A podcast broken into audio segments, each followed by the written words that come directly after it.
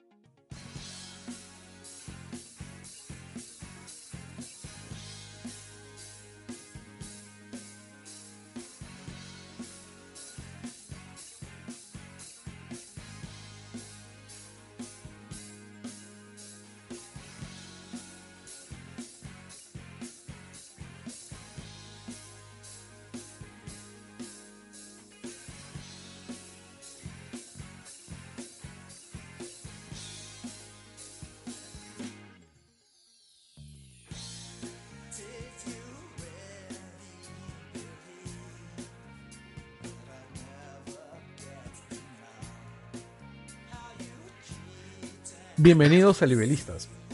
Hemos vuelto para hablar sobre la cuestión de confianza. ¿Cómo estás, este, Roberto? Emocionado, bastante emocionado, bastante contento. Bueno, este, no estamos contando con Renato hoy día porque en este momento está celebrando en Arequipa, la primera provincia rebelde del Perú, este, la cuestión de confianza. Y Jesús no va a participar más en el podcast por un motivo muy simple. A partir de hace una semana o dos semanas, Jesús es fiscal anticorrupción. Eh, Nada menos. Sí, y, bueno, pues eh, su participación en, el Estado eh, le impiden eh, participar en un programa de esta naturaleza. Porque estaría extendiendo opiniones y, y lo haría incompatible con sus funciones legales. Así que por hoy solamente estamos Roberto y yo celebrando eh, que por fin Vizcarra haya hecho lo que hace mucho tiempo eh, el pueblo, la calle le pedía, ¿no? Eh, salir y pechar al Congreso, ¿no? Uf, es o sea, es fuerte, ¿no? Porque eso, este, yo creo que, Vizcarra lo ha, creo que ha esperado lo que tenía que esperar. Hay gente que pedía la cuestión de confianza hace semanas, pero creo que, o sea, ya ha dado como los días suficientes, ¿no? Desde su perspectiva. Entonces, o sea, ya, eh, ha sido también semana de muchos insultos, muchos ataques desde el Congreso. y creo que ya se llega a un punto ya de no retorno. Sí, es alucinante la manera como este nuestro Congreso ha golpeado sistemáticamente al, presidente durante las últimas dos o tres semanas. No, sí, horrible. No, o sea, lo han tratado de zapatilla para abajo. Este, uno de, los, uno de los peores momentos, creo, que, o las peores cosas que he leído fue este, declaraciones, declaraciones como la de Luz Salgado, que frente a la, al viaje que va a hacer o hizo, ya no sé, este, Vizcarra a las Naciones Unidas, le dijo algo así como, mira, tú no, tú habla lo que nosotros te ordenamos que hables. ¿no? o sea, dijo, no puedes tú salir afuera a hablar de las cosas feas de este país porque los trapos sucios se en casa. Pero es como, es una congresista que le está diciendo al presidente qué cosa tiene que decir. Bueno, pero nosotros sabemos, todos sabemos, que la señora Salgado tiene una condición bastante, bastante atravilaria, ¿no? O sea, la señora es, esencialmente una matona. No, claro, pero, o sea, pero más allá de, Luz Salgado y en realidad todos, o sea, toda esa, esa de congresistas de Fuerza Popular, este, o sea, son momentos, son, es un nivel de virulencia, es un nivel de maltrato al finalmente que representa al país. O sea, porque, o sea, tú, no, tú puedes ser que no estés de acuerdo con que, con quién está ahí, pero sí, o sea, está representando al país. ¿no? Y este, unas condiciones bien, bien adversas. no digo que no lo critiques, ¿no? O sea, eres, uno es oposición y, y puedes decir, oye, ¿sabes que Este pata se pasa, o hay, ya, pues, de situaciones muy flagrantes, flagrantes, ¿no? Pero aquí es un maltrato sistemático y casi como nivel de, de ubicarlo en su lugar subordinado, ¿no? Es que una de las cosas que a mí me quedan más claros con este Congreso es que tiene una posición de, chantaje permanente, ¿no? yo miraba al, a este, ¿cómo se llama? A este Congreso desde el momento que, que entra PPK y lo, y lo trataban como si fuese un chulillo, ¿no? Y definitivamente PPK no tenía la capacidad, este, ¿cómo se llama?, para enfrentarse a ellos, y tampoco se había rodeado de los operadores políticos necesarios. Justamente yo estaba conversando hace un rato con algunos amigos y me hacían algunos comentarios, algunas, y me hacían una consulta es muy, muy sencilla. Es el presidente del Consejo de Ministros, mejor dicho, el Premier, eh, que es el jefe del gabinete, eh, ¿por qué tiene, por qué tiene eh, funciones distintas a las que tiene, digamos, el primer ministro canadiense, que es equivalente a un presidente, o el primer ministro italiano, que también es el equivalente a un presidente, porque también hay un presidente de gobierno en Italia que tiene menos peso real que él. o sea, ¿por qué? ¿no? y es que en realidad en el sistema en el sistema de gobierno en el Perú, el primer ministro tiene una función como como de secretario de Estado, ¿no? Es como el secretario de Estado norteamericano. Es una especie de operador político. Alguien es que no es, que yo creo que, o sea, estamos usando mal el término. O sea, el Perú no tiene primer ministro. No, tiene un jefe de gabinete. Claro, es el presidente del Consejo de Ministros, que no es lo mismo, ¿no? Este, y creo que es, y claro, si le decimos el primer ministro, pero en realidad no es el primer ministro, no existe primer ministro, ¿no? Mm. Y nuestro régimen es un régimen presidencialista, ¿no? O sea, así lo estableció la Constitución del 93. En efecto, sí. Y aún así. Y, sí. No, no, no, y a lo que yo iba a agregar es que, aún a pesar de que nuestra constitución es constitucionalista, eh, nuestra, nuestro parlamento no lo es. Mejor dicho, la manera como se ha llevado el gobierno en, el Perú, los gobiernos en el Perú, no son de una no, no, no demuestran una constitución este, presidencialista o un sistema de gobierno presidencialista. Demuestran una, un presidencialismo débil. Claro, lo, lo que pasa es que hemos, o sea, si te das cuenta, este, en los últimos gobiernos este, democráticos desde el 2000, 2001, ¿no? Este, o sea, quien lleva la batuta siempre es el, presidente. Lo que pasa es que tenemos una situación bien atípica, que es la, que, en la cual el Congreso está dominado en su mayoría, ni siquiera la mayoría del 60 más 1, ¿no? o el 50% más 1, sino la mayoría ya con casi posibilidad de veto de presidentes, la posibilidad de reformas constitucionales, este, en manos de este partido Fuerza Popular. Entonces eso como que eh, yo, yo, creo que ese escenario, que inesperado incluso para la gente de Fuerza Popular, les ha dado la posibilidad de decir, ok, ¿y qué pasa si volteamos la, figura? Pero el tema es que, o sea, los el, la constitución le da más poder al presidente y poder de veto que lo que, lo que el Congreso cree.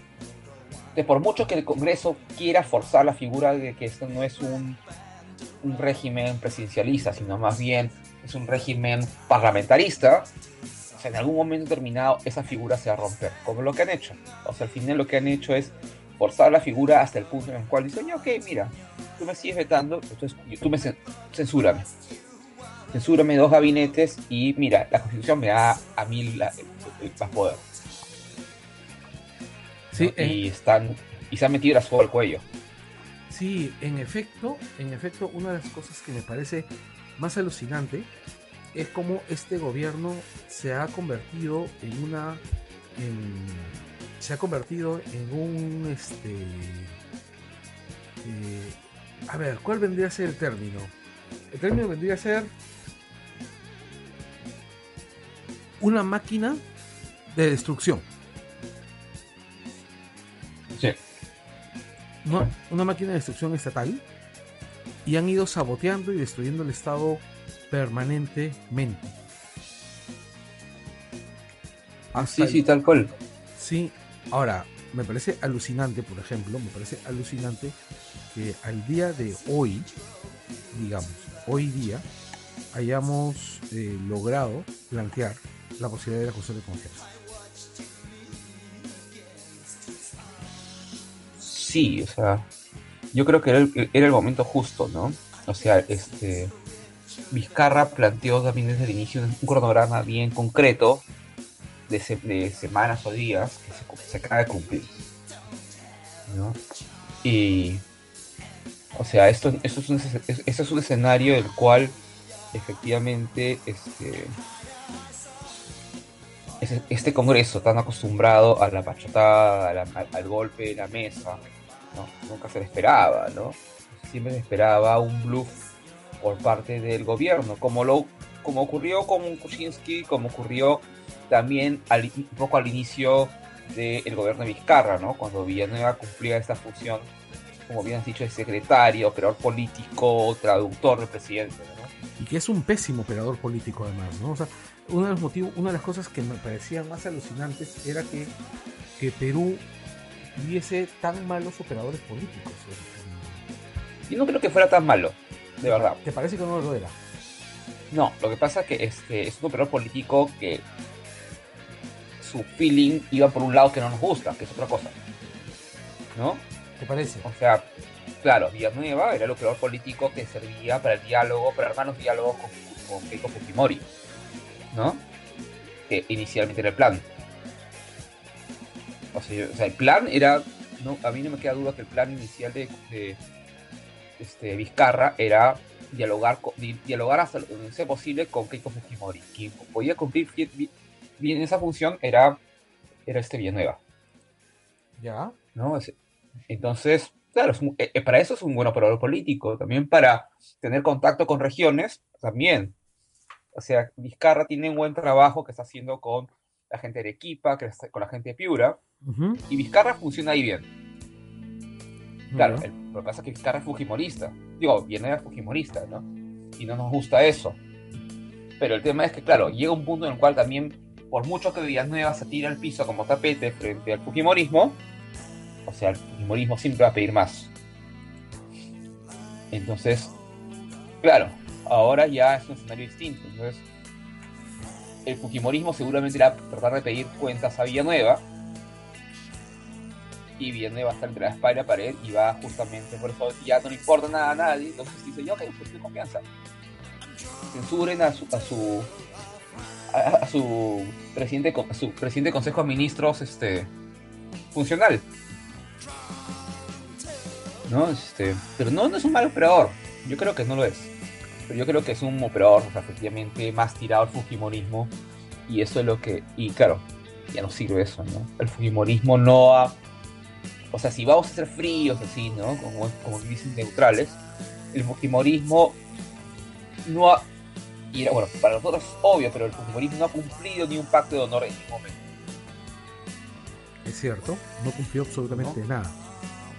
O sea, Vizcarra se reúne con Keiko dos veces en secreto a solicitud de Keiko, ¿no? Y es la misma Keiko la que rompe el secreto y dice, no, yo me reuní con Vizcarra. Pero entonces la que rompe el pacto de honor ahí es este Keiko, ¿no?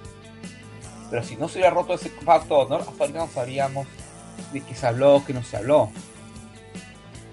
Es cierto, es cierto, pero también yo veo otras cosas ahí. Mira, yo calculo, por ejemplo, que una de las consecuencias de este tipo de operador que hemos tenido, o sea, con Vizcarra, es que finalmente nos hemos encontrado con un este,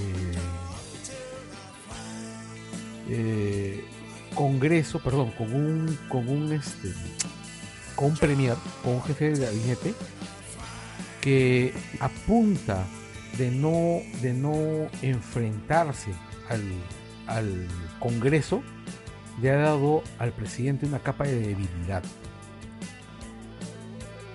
Sí, de acuerdo. Y esa capa de debilidad es la que ha producido toda la agresión que ha recibido el presidente hasta el momento de hoy. Sí, de acuerdo. Pero lo que quiero decir, estoy de acuerdo contigo, eso es lo que quiero decir, creo que eso no se lo esperaba. ¿No? O sea, el sentido común de mucha gente es queda bien con el Fujimorismo, este, te va a ir bien. Y llega un punto en el cual Vizcarra se da cuenta que no, ya llegó un punto en el cual ya no puede ser más tapete. O sea, yo creo que hasta este junio, hasta, hasta antes de los audios, todo el mundo estaba diciendo efectivamente Vizcarra es el presidente del Fujimorismo. Claro, porque así, así nos lo colocaron, pues, ¿no? Sí, sí. Y, yo creo que estaba, y todo iba hacia ese lado, ¿no? Los audios aceleran varios procesos, ¿no? Este, en la cual este, Vizcarra se ve en la posibilidad, efectivamente, yo creo que Vizcarra también se ve en la posibilidad de que iba a salir. No, o sea, un, un, proceso de un proceso de, digamos, este, de descontento en las calles o descontento a varios lados donde se arrastre al Congreso al presidente. No te olvides que eh, no, te olvides que el primer audio ya nombraban a Vizcarra. Claro, sí. Entonces, en ese proceso en el cual él se ve, se ve con la posibilidad de que los pueden vacar, dice, ok, yo tengo que adelantarme. Ponerme por encima de todo esto y plantear este asunto de la lucha contra la corrupción, que no estaba en los planes de Vizcarra hasta junio, hasta inicio de junio. Y ahí es que también Vizcarra este, empieza a escuchar a otra gente. ¿Te parece que en efecto Vizcarra ha estado escuchando a otra gente? Desde los audios sí. Mira, a ver. antes de los audios no. A ver, hay una, hay, una corriente de opinión sobre la manera como se ha ido comportando el Congreso de, de los Fujimoristas. Es que desde el 2016 que llegan se dedicaron a boicotear al gobierno de PPK por, por venganza, evidentemente. Este, después de que lo, ¿cómo se llama? De que vacaron a PPK, hubo una especie de, tregua que duró creo una semana. O menos, ¿no? Y después volvieron a, tratar de, de, ¿cómo se llama? De boicotear todo, cualquier propuesta, siempre y cuando eh, pudiesen capitalizar, o sea, mejor dicho, hacerlo quedar como como un pusilánime, ¿no? La cual. Yo creo que el gran tema con el Fujimorismo es que no creó una agenda propia. Una agenda propia salvo, salvo destruir. Si es que ellos hubiesen tenido una agenda determinada, por ejemplo, decir, han estado hablando acerca del tema del friaje.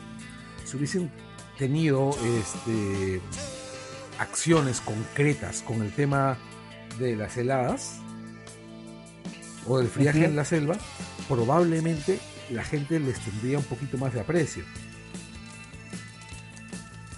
Ahora, este, el, yo, o sea, a lo que yo voy es a esto, que por un lado, el Fujimorismo eh, se tumbó a PPK, por, otro lado, el Fujimorismo ha, ha, golpeado marcadamente a Vizcarra todo el tiempo que ha podido, pero al mismo tiempo el Fujimorismo se ha puesto cabe a sí mismo al no tener una acción este, afirmativa, una, acción positiva que lo pueda, que le pueda dar este, ¿cómo se llama?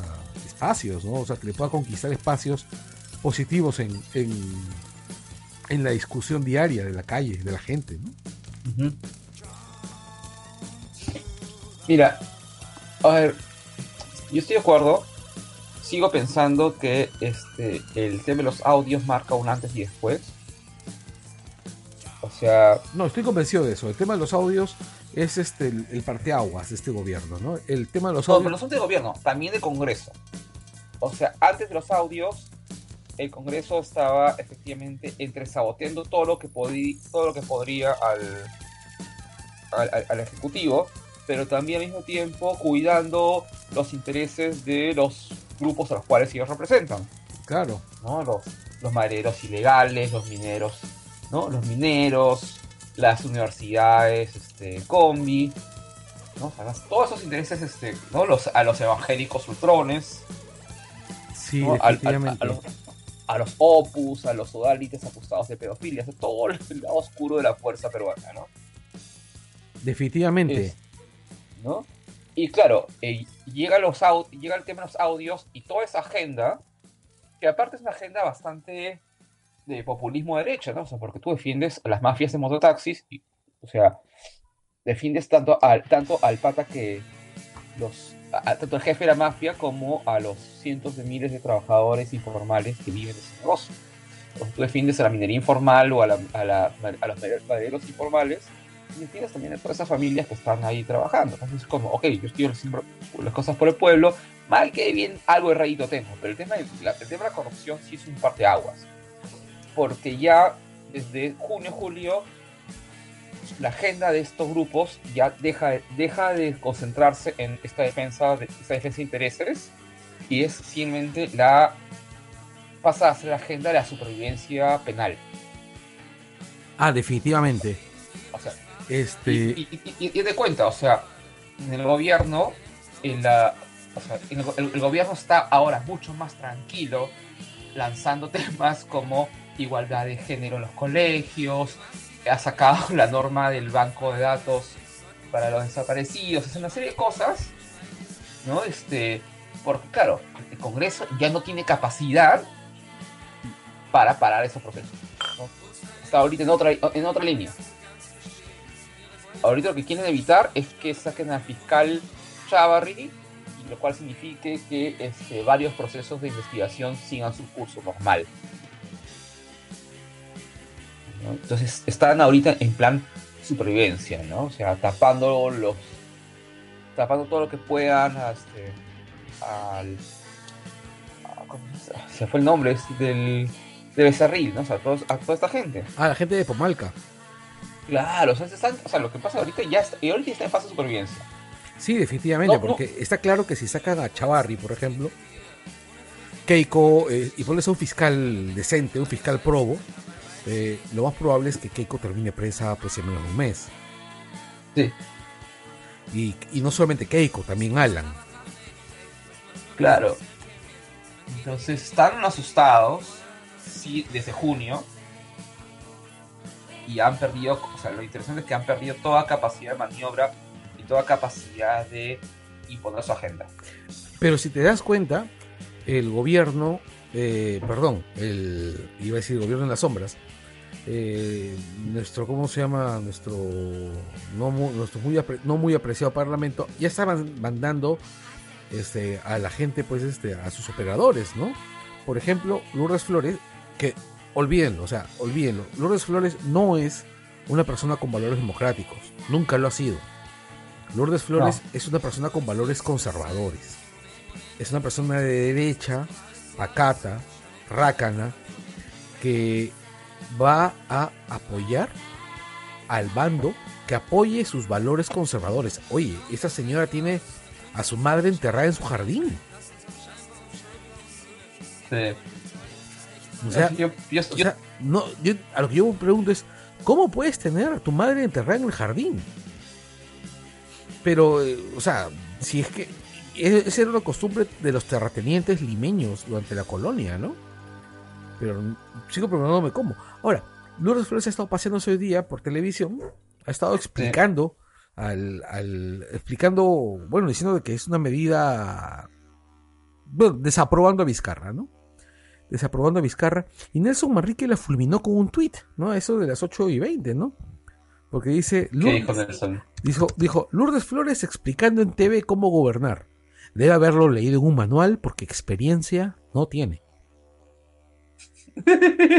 O sea, pues esta mujer esta mujer que no ha tenido más experiencia, ni su partido lo ha podido gobernar, porque cuando ella fue secretaria general del PPC, el PPC se le desintegró en las manos, y que no ha sido, no ha sido elegida ni siquiera para secretaria general de una PAFA, mm. porque todas las elecciones en las que ha participado ha perdido, no tiene autoridad moral para abrir la boca. No, pero es lo que tú dices, ¿no? Y para mí ya, o sea, yo creo que está ya casi a nivel de topo del Fujimorismo también. Este, Siempre lo ha sido, desde el mismo, los mismos noventas. Yo recuerdo a Lourdes Flores apoyando y celebrando este, la entrega de Tiwinsa. La entrega de Tiwinsa, pero no solamente eso, sino que pero en, esta idea que Lourdes siempre va contra el, contra el, camino de la historia, Lourdes el 2000, o sea, yo no voy a olvidarme jamás cuando las calles y todos decían que Fujimori renuncie Lourdes, Flores salió en medios a decir, no, que, este, que la, luego del video de, de Curi Montesinos, salió a decir, no, que quien tiene que liderar el proceso de transición es el propio Fujimori y que termina su tercer mandato. No, o sea, yo creo que ahí lo de Lourdes hoy día y es lo de siempre, ¿no? Es entre esa manera tan mala de ver la política y también efectivamente está entregada a esos poderes conservadores. O sea, y vas a verlos a todos, o sea, no, que, no, que no sorprende ahorita que salgan en medios aquellos que dicen que no, que no es constitucional, que no, que en realidad solo ha habido una, una censura, que ese es otro presidente.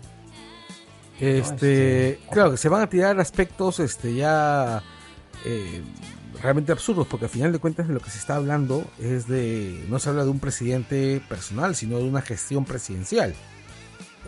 Sí, sí. Y, ahí... y es un periodo. Y es un periodo. Sí, sí. Este, y bueno, pues está clarísimo, ¿no? O sea, el, el Fujimori, eh, bueno, Keiko tiene todas las de perder, ¿no? Primero porque esta mujer nunca ha ganado una elección a pesar de haber llegado primera a la haber estado primera en la carrera hasta el último tercio.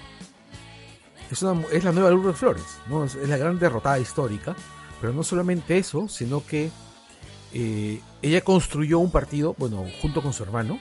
Yo creo que Kenji tiene mucha más responsabilidad histórica de la que se cree en la construcción de Fuerza Popular de hecho. Sí, y, y ha desarmado el partido, ha destruido las posibilidades de futuro de su partido, porque su partido está tan dinamitado como el APRA. Sí.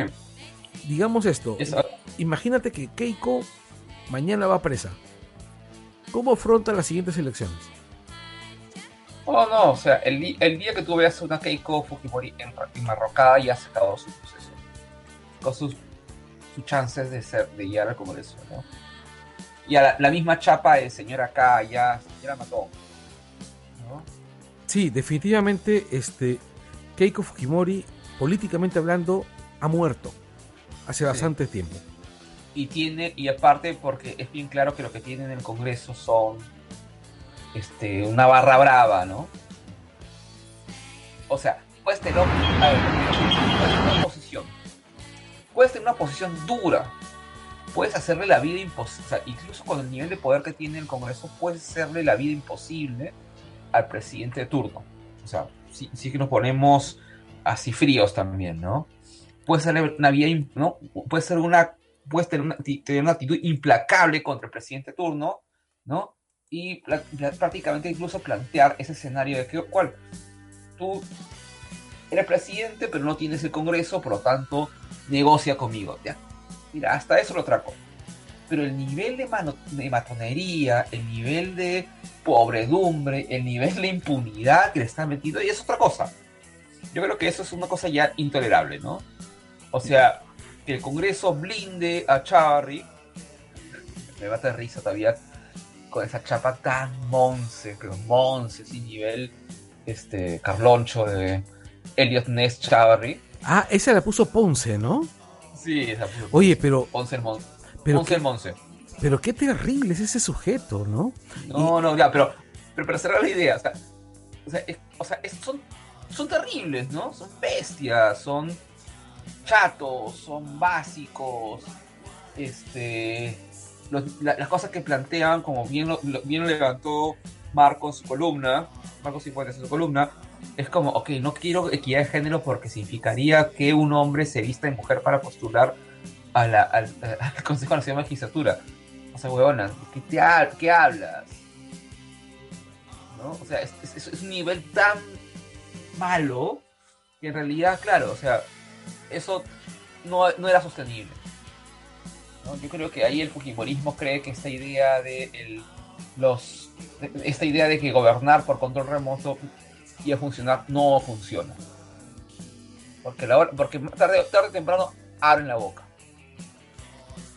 Eh, sí, y no solamente eso, sino que eh, una de las cosas más divertidas de este tema es que ha sido muy caótico todo y que las circunstancias del país lamentablemente han ido señalando las carencias de la manera como hacer hacen las cosas o de la visión del fujimorismo.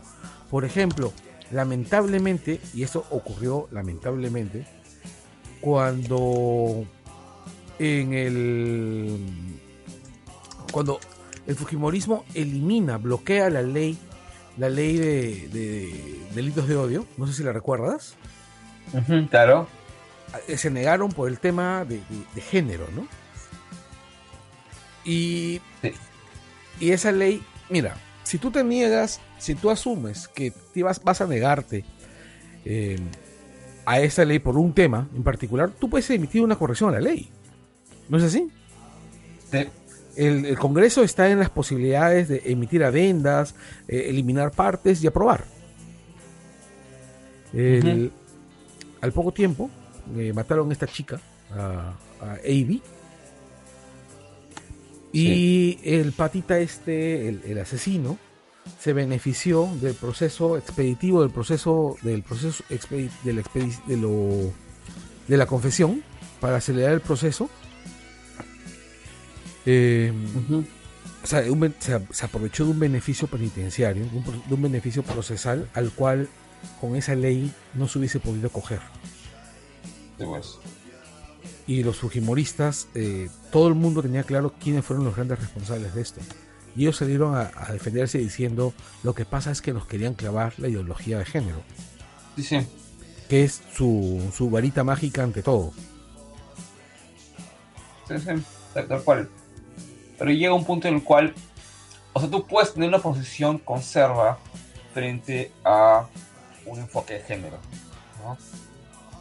Otra vez no vamos a acuerdo, pero pero puedes tener una posición conserva, ¿no? Siempre puedes sacar el argumento del, este, no estamos preparados, ¿no? Mm, Ya. Pero el argumento de quieren homosexualizar a los niños ya es un argumento bien burdo, pues. Y, y claro, o sea, es lo que estoy diciendo. Entonces, tú puedes, us- decir, tú puedes ordenar a tus congresistas que bloqueen tales procesos reforma como el tema de políticas con equidad de género, ¿no? Las, le- la- las- las leyes, o sea, la reforma penal sobre los crímenes de odio, los crímenes de feminicidio, etcétera. Pero llega un momento en el cual estos congresistas tienen que hablar. Peor, Y ahí, y ni siquiera ahí hablar, tienen que actuar. Van a haber momentos en- actuar, hablar, salir, comportarse, ¿no? Entonces ahí efectivamente te das cuenta que el nivel, o sea, no, que no puedes tú tener 70 robots, Sí. no todos la cagan, ¿no? Y este, la han cagado, pues. Sí, y le han cagado, le han cagado jodido, ¿ah? No la han cagado jodido, este, dicen cualquier cosa, Salaberry dice cualquier cosa, sa- y, y estamos hablando de los cuadros supuestamente más letrados, ¿no? Salaberry, que viene del APRA, ¿no? Este, no, eh, no sé, letona, que ¿no? No letona, o sea, son gente más letrada, ¿no? Y son gente que la ha cagado, la caga hablando, ¿no? Letona esta semana que usaba como punto de partida un meme para hablar de, ¿no? de, este, de Cabaza con no sé quién. El otro usa una foto también trucada. No, lo que digo es, o sea, que es un nivel muy bajo y en el cual este, el fujimorismo ha pisado mucho el palito de sí mismo, ¿no? O sea, por ejemplo, acusaciones basadas en fotos trucadas que luego se publican trucadas, ¿no? Este, y todo eso empieza a pasar factura. ¿no? O sea, y, y supuestamente de los cuadros en teoría más viejos, más curtidos. Entonces, al final, yo creo que todo eso está pasando factura y ha terminado desprestigiando al Congreso, a los congresistas, a Keiko Fujimori, ¿no? Este, y a nadie, a nadie le, van a sacar de la cabeza que Keiko Fujimori es la señora acá. A nadie le van a sacar la cabeza que se estaba reuniendo con un juez para limpiarla de algún posible crimen. Entonces, ya es un punto muerto, ¿no? Entonces, efectivamente, se abre un escenario distinto, interesante, simpático, en el cual el presidente recupera capacidad de agencia. Efectivamente, sí. Definitivamente. El presidente. ¿No? Y es más. Eh, imagínate, pongámonos en un escenario. Ok. Imagínate que la, la cuestión de confianza no pasa. ¿Ya? No pasa la cuestión de confianza y el presidente si, disuelve el Congreso y el Congreso se niega a salir. Ah, sí, sí, con eso. Ahí, este, como bien lo está señalando Rosa María Palacios ahorita, si tú, si la Constitución manda que te debes salir y no sales y no reconoces sedición. que debes salir, es una sedición. Sí, y, si, y el, acto de sedición, bueno, pues te vas este de 5 a 10 años a la cárcel. Así es. Ahora, sin chistar. Yo te juro que no te imaginas cuánto deseo que no quieran salir del Congreso, que se atrincheren. Sí, eso sería como. Pero sí, pero yo creo que es un escenario también muy peligroso. O sea, porque efectivamente, este, o sea, para desatrincherarlos, para sacarlos ahí, tenía que entrar con la policía. ¿no? Sí, por supuesto. Y ahí lo que tiene que quedar clarísimo, muy, muy claro, que aquí, los, o sea, en ese escenario, los que se queden en el Congreso y se atrincheren y se tornillen a su, a su curul, son efectivamente, o sea, sediciosos, ¿no? Subversivos. Y tiene que quedar bien claro eso, ¿no? Este. Ese es un escenario. Ya. El otro escenario es que este, efectivamente el Fujimorismo atraque las reglas de juego y diga, ya, ok, nos vamos, y haga una, una campaña muy fuerte para otra vez ganar la, misma cantidad, una cantidad similar de asientos. Sí. Entonces, y que es muy probable, ¿ah? ¿Tú crees que el Fujimorismo vaya a ganar la misma cantidad de asientos? Lo que pasa es que no te olvides, o sea, el Fujimorismo gana esta cantidad de asientos con un 27% de los votos. ¿Ya? O sea, no, lo, no gana o sea, por, por la distribución de, de los asientos en, el Congreso, no. El Fujimorismo gana 70, 73, 74 curules no tanto porque haya ganado 73% de votos a nivel nacional, sino por, por el tema de la distribución. O sea, y, las no pasaron del 30%. Ya, las cifras repartidoras. pero, recuerda que una de las cosas que se está pidiendo también es la reforma electoral. Y claro, este pero que, pero que alguien tiene que aprobarla. Exacto, pero tienes que tener en cuenta, por ejemplo, que eh, uno, de los, uno de los de los proyectos que se presentan es justamente va por el tema de la reforma electoral, de la reforma política. Si es que ellos no la aprueban, salen del gobierno y lo tiene que aprobar la comisión permanente. Y la comisión permanente lo que va a tener que andar aprobando son decretos legislativos que va a mandar el Ejecutivo. O sea, yo no creo que el Fujimorismo vaya a sacar 70 por 70 congresistas en el, en el, ¿cómo se llama? En las elecciones parlamentarias complementarias. No lo creo. Yo no creo siquiera que el, que el Fujimorismo vaya a sacar 20. Ni siquiera creo que vaya a sacar 20. Yo no, yo, no yo no sería tan optimista. No, es que yo no soy optimista. Estoy, estoy pensando en un escenario aún peor. Yo estoy pensando en quien puede terminar llenándose de, de congresistas es, uh, ese es el partido de Acuña. Sí, pero, o sea, ok, ese puede ser otra, pero digamos también el otro escenario es que el fujimorismo te saque 60 congresistas por tener racismo repetidora. ¿No? O sea, vamos a ponernos en todos los escenarios. Escenario 1 es que efectivamente Acuña llene. Escenario 2, el fujimorismo repite plato. Ya. Escenario 3, este. Que este, no sé. Guzmán, que está así haciendo su trabajo. No tiene partido. En provincias. ¿Has leído, has leído tú este. Pero que el, se de, cualquiera. ¿has, ¿has, leído el tweet de esta? A ver, vamos a buscarlo un ¿Y qué dice? Este, primero que, que son este, ¿cómo se llama? Que que en principio solamente pueden, digamos, el presidente solicita la cuestión de confianza el, miércoles 19, ¿ya? Eh, eh, tiene que aprobarla y se convoca el referéndum el 9 de diciembre. Si no se le otorga, renuncia el gabinete, el presidente puede disolver el Congreso y convocar a elecciones parlamentarias. Estas elecciones, en un hipotético escenario en que el presidente disuelve el Congreso, deben realizarse dentro de los cuatro meses, es decir, máximo el domingo 20 de enero. Eh, pero bajo el sistema electoral preexistente. En este plazo, al no ver tiempo, solo se presentarían los 23 partidos políticos inscritos en el jurado de elecciones. El nuevo Parlamento se instalaría probablemente los primeros días de marzo y funcionaría hasta julio del 2021. Por tanto, entre tanto, funcionaría la Comisión Permanente del Congreso y el gobierno legislaría mediante decretos de urgencia. Esta situación se puede evitar si el Congreso otorga un voto de confianza a la Villanueva. ¿Qué pueden hacer en 72 horas? Sin desnaturalizar los proyectos, como ha exigido el, el presidente, es aprobar el dictamen sobre el CNM que ya está listo y que se puede votar, el de la no reelección de congresistas y sobre el financiamiento de campañas electorales, que se puede aprobar tal cual, el de la bicameralidad, reducir el artículo 90, este 90 a los primeros dos párrafos y está listo. Número de congresistas, circunscripciones, tipo de votación, cuáles deben ir a la ley orgánica de, elecciones. No es el mejor escenario, pero sí se puede evitar la negativa de confianza y la posible disolución del Congreso.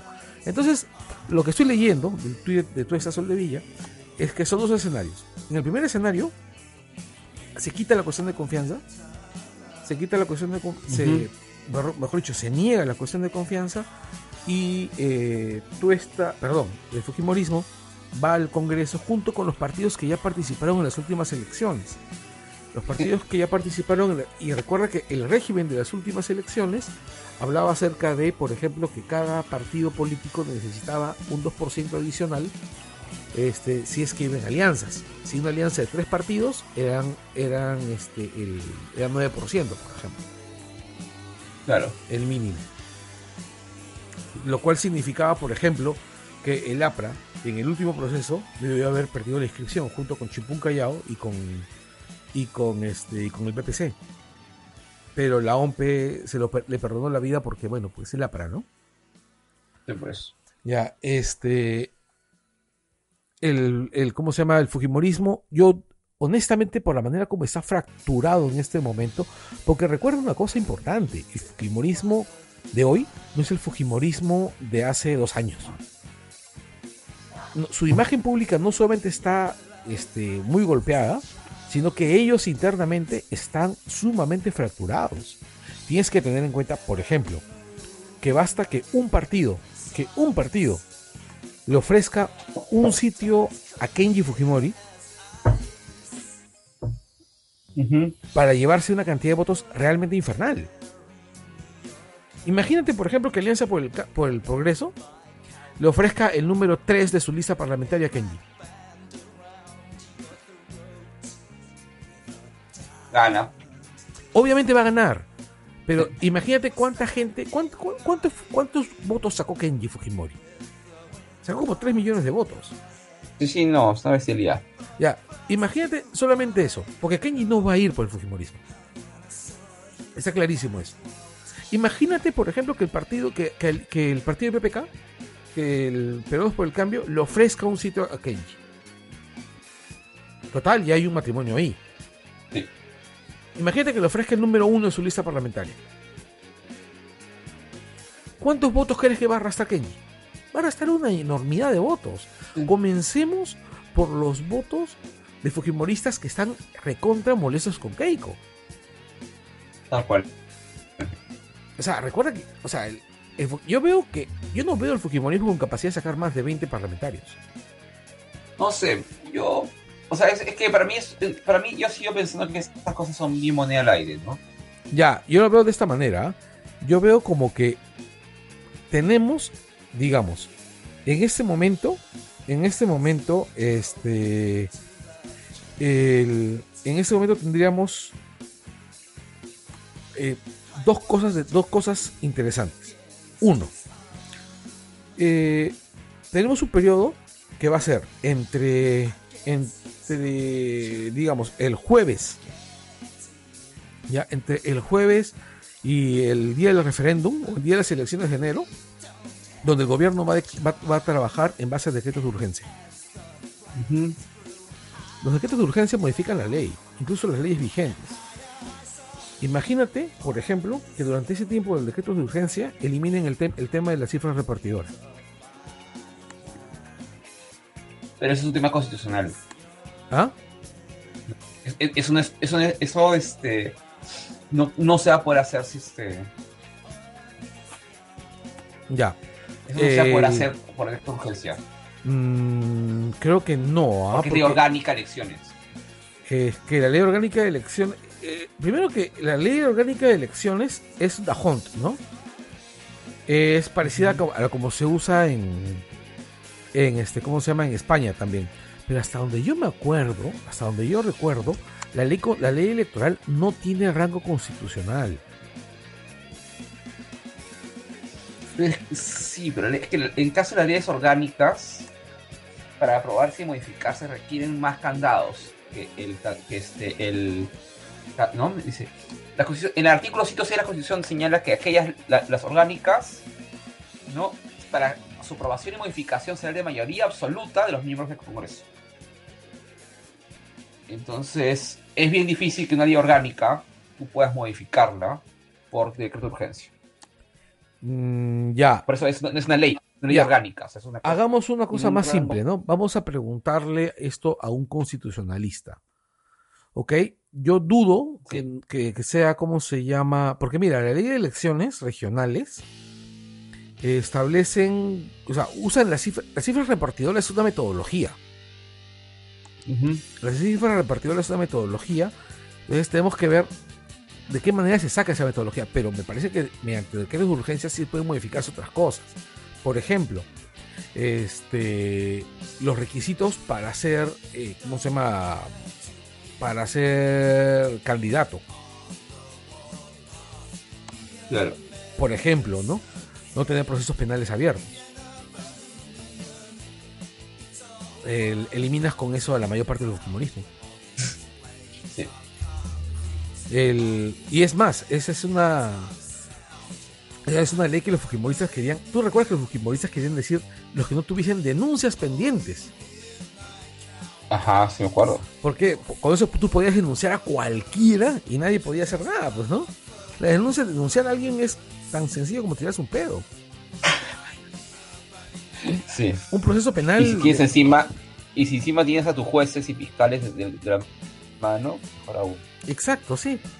Mira, este, yo lo veo como de esta manera, ¿no? Vamos a encontrarnos con un escenario en el cual probablemente, probablemente, durante ese periodo de, algunos meses en el cual, eh, eh, ¿cómo se llama? Vizcarra estaría gobernando sin, sin cortapisas, tengamos a alguien como, tengamos, este, ¿cómo se llama? A la, caramba, ¿cómo se llama esto? A la comisión permanente, totalmente desesperada, tratando de morigerar el impacto que haya tenido el, que tenga el, que tenga el, ¿cómo se llama? El, un gobierno, un gobierno eh, sin presión del fujimorismo, ¿no? Y además un gobierno que está en un periodo de seis meses en los que va a tener que hacer muchísimas reformas muy rápidamente. Sí. Porque esos meses van a ser los meses en los cuales van a tener que modificar el Estado rotundamente. Y, cuando llegue, y cuando llegue la, ¿cómo se llama? Y cuando llegue el, el referéndum, porque las elecciones van a tener que hacerse de acuerdo a los resultados del referéndum, ¿no es así? Sí. Que cambian el tema de los, que cambian el tema del, del parlamento y todo lo demás. Entonces, yo creo que va a ser Eh, imposible, imposible que el parlamento se rija, el nuevo parlamento, que, el, que el, referen- el nuevo parlamento sea, las elecciones sean convocadas a un mes del referéndum. Porque se habla de 20, yo sé que la constitución lo ordena, no sé, me imagino que terminarán haciendo algún tipo de dispensa, de algún tipo de mecanismo constitucional para, no sé, para lanzarlo para, digamos, febrero, para que se adapte a las nuevas, a las nuevas reglas, a las nuevas reglas este, del juego que se derivarían del referéndum de, de diciembre. Si es que hay referéndum. O sea, a, a mí me parece por ahí la cosa que está, que está, que es, que es más compleja de lo que se cree. Yo, en efecto, estoy convencido que si se da una cuestión de confianza, le estamos diciendo adiós al Fujimorismo. Si, si, es que, si es que el Fujimorismo sale de ese congreso el día jueves con una disolución, eh, la posición de poder del Fujimorismo como el principal partido político del país se ha acabado. Puede ser. Sí, no, sí, eso es cierto. Y Ahora, como, como, pero también ahora, un poco porque ya para ir Cerrando, eso, sí. porque este también va a depender mucho, o sea, de qué cosa, cómo se comporta la calle. ¿No? ¿Tú crees que la calle, este, tú crees que la calle no está apoyando a Vizcarra en este momento? Si haces una O encuesta, sea, si encuentra- haces una no, no, pero no, no encuesta, o sea, ¿cuánta gente va el miércoles a la marcha apoyando la cuestión de confianza? Ya, eh, tú viste el. O sea, acá el, el rollo es: la gente no apoya a Vizcarra. La gente está en contra del Congreso. Yo estoy seguro si tú dices: es la marcha para sacar al Congreso. A este Congreso de ahí, Sí, va a ir todo Lima. Es más, si tú, co- se si, llena. si tú le quitas la protección policial y militar al Congreso el día miércoles, la gente se mete al Congreso. Y no garantizo la Sí, sí, seguridad sí. de los congresistas. Sí, O sea, pero, eso- pero- la pero gente todo está- depender La gente está realmente alienada con el Congreso. Sí. O sea, pero por eso, pero también puede ser que efectivamente, o sea, si, si, si el hartazgo gana, si tú tienes, o tú puedes decir, ya, sí quiero que lo cierren, pero en realidad, y- y bajo la segunda pregunta, ¿te importa? En realidad no me importa. Si gana, si gana la apatía, gan- gana el Fujimorismo. Espero que no,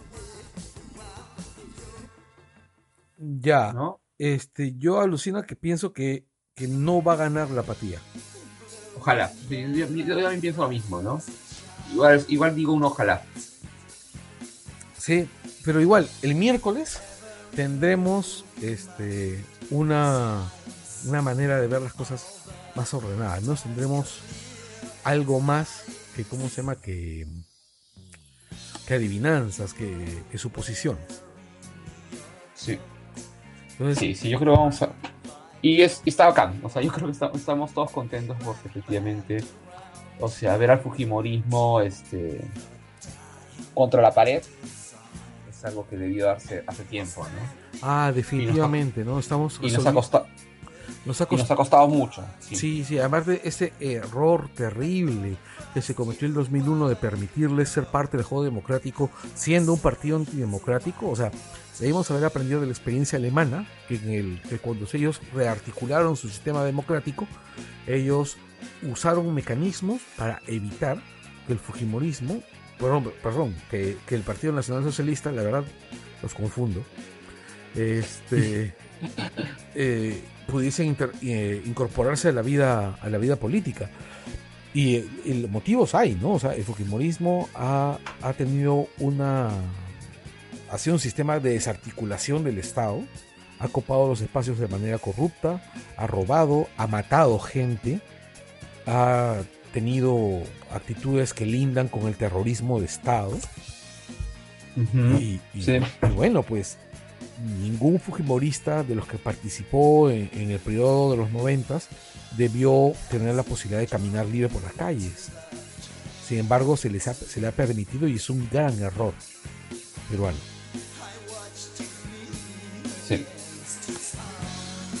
Bueno. El miércoles. Hablaremos después de esto. Después de. El miércoles. Después de la cuestión de confianza. De todas maneras. Listo. Chau, chau. Chau.